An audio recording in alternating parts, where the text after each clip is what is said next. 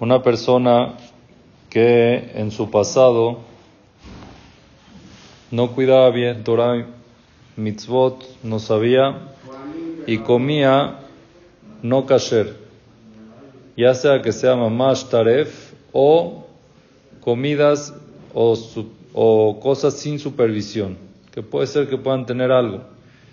Ya hizo Teshuvah, ya Baruch Hashem come kasher, y quiere saber qué puede hacer para hacer capará por toda esa comida no kasher que comió.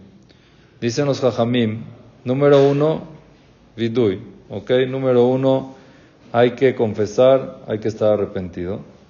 De nada sirve que uno diga, sí, yo ya soy kasher, pero los restaurantes esos que iba están increíbles, un sabor espectacular. Bueno, entonces no es arrepentimiento de verdad. Tiene que ser un arrepentimiento de que no se recuerde del disfrute, porque si no, uno puede volver a caer.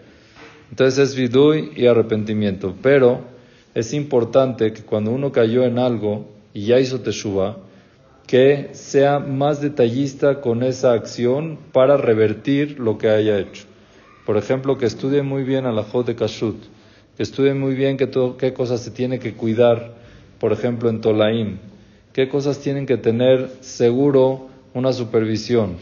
No tratar de eh, ver lo más ligero y apoyarse en cualquier eh, letrita que salga en el paquete pensando de que ya es kasher, sino simplemente estudiar bien el tema y no nada más eso, también transmitirle a otros que sabe que pueda reforzarlos el tema del kashrut, eso ayuda a hacer teshuvah por el hecho de que no comía kashrut antes. Entonces, para así, Bezrat Hashem, todos purificar nuestro, nuestra internidad, nuestra sangre comiendo kasher y así teniendo Bezrat Hashem puros productos kasher y pensando de la manera correcta. Baruch Adonai Leolam.